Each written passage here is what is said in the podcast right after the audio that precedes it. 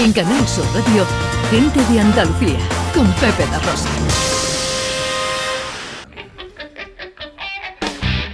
Si lo tuyo es entrenar y Pokémon atrapar, ven salgamos a buscar para ser entrenador y de todos el mejor. Solo tienes que luchar.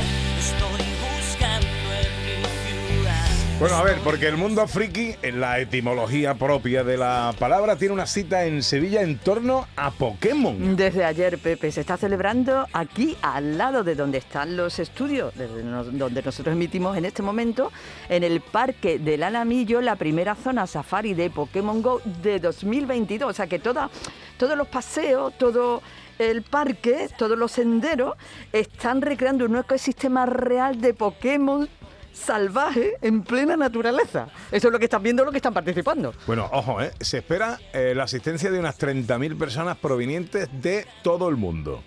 Un evento similar que se celebró en Liverpool, en el Reino Unido, habría dejado un impacto económico de casi 14 millones de euros. No estamos hablando de cualquier cosa.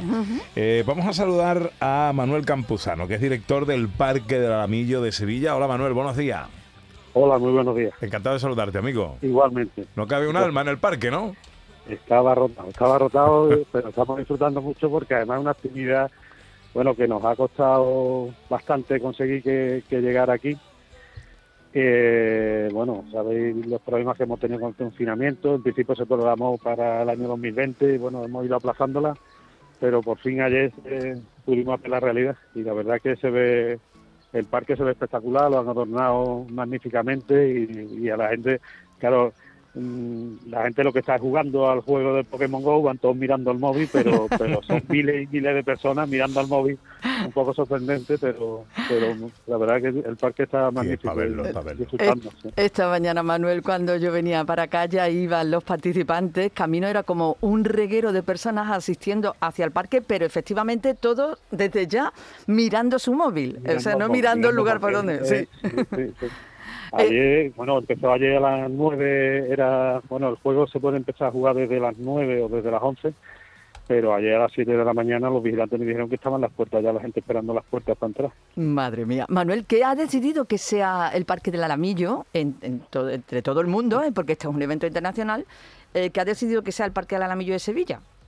Pues una historia curiosa porque fue la, la empresa creadora del juego, es Niantic, una empresa americana, que eh, le pidió a los jugadores de todo el mundo que le propusieran espacios en los que poder celebrar este evento. Y los jugadores de Sevilla vinieron, bueno, el parque lo gestiona la Consejería de Fomento y, y vinieron a vernos, a, a ver, porque ellos pensaban que el Parque del Alamillo era un sitio ideal para realizarlo. Y junto con ellos hicimos una candidatura que presentamos a esta empresa americana y la verdad que tardaron poco tiempo en respondernos, aunque luego hemos tardado mucho en hacerlo, pero al poco tiempo les pareció Sevilla la ciudad ideal para esto. Claro, por el tema de, o sea, camas, camas, se sorprendieron mucho de la cantidad de, de camas hoteleras que tenemos, de, bueno, que tener un, un aeropuerto internacional, había muchas condiciones que, que facilitaban que, que se hiciera aquí y que el parque también le gustó mucho. Los, los jugadores se encargaron de llenar el parque de, de paradas de donde salen los Pokémon y bueno, al final se combinó todo y, y- bueno, con- conseguimos que, que- que fuera Sevilla la, la ciudad donde se realizara.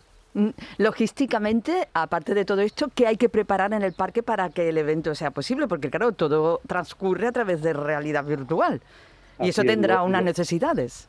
La, la primera condición y, y, y la bueno una condición sine qua non era que aquí hubiera operadores de telefonía con capacidad para darle servicio a, a- hasta no sé hoy la verdad cuánta gente puede venir hoy creo que será el día más fuerte no sé si habrá 10 12 mil personas ahora mismo Un, jugando bu- un buen wifi. simultáneamente sí sí claro han montado tenemos aquí seis repetidores de seis repetidores de telefonía que es una instalación similar a, a la de la feria. Cuando cuando llegaron le- les, dijimos, hombre, que aquí, no- nosotros un poco orgullosos dijimos, bueno, que aquí se monta la feria en un espacio pequeño y no hay problema con los móviles, pero ellos nos dijeron que no, que estos son señores que están jugando o sea, están conectados. En, feria tú mandas un WhatsApp de vez en cuando o haces una llamada. Estos señores están 10.000 personas conectadas continuamente Permanentemente, durante claro. horas. Claro, claro, tenían unos requerimientos enormes.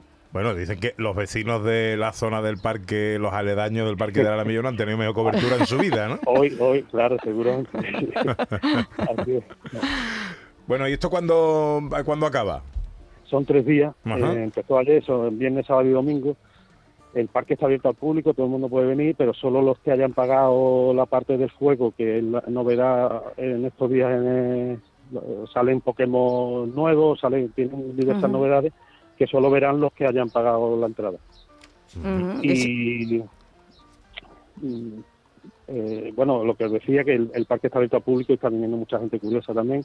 Hay muchas carpas distribuidas por el parque, hay food truck, hay el kiosco también se ha ampliado, tienen barras por- por- repartidas por el parque y bueno, la verdad es que el ambiente es magnífico. Bueno, hombre, digno de ver para aquellos que. que Nosotros si vamos cerca. veremos personas, no veremos Pokémon. No veremos Pokémon, claro. Pero Claro, bueno, está claro. bien. y árboles. No, también ade- además veréis personas, me ha sorprendido mucho que pensar, hombre, uno asocia estos juegos a, a una determinada edad, pero aquí hay, me ha sorprendido muchísimo la cantidad de gente que hay de todas las edades, o sea, Sí. niños mm, poquísimos y personas de más de 60 muchísimas y muchísimas y muchísimas, miles, ¿eh? No- puretismo, bueno, puretismo friki. eh, ¿eh? Bueno, de todas, la verdad es que es sorprendente que hay gente de todas las edades, sobre todo de, de 20 a 60, 70, muchísima mayoría. qué- Qué bueno. Qué bueno. Pues Manuel Campuzano, director del Parque del Alamillo, gracias por atendernos y felicidades, hombre, pues, porque esto eh, a nivel organizativo también es un reto para el parque. Sí, sí, lo hacen. Pero bueno, está funcionando bien. Un abrazo fuerte. En Canal Sur Radio, gente de Andalucía, con Pepe da Rosa.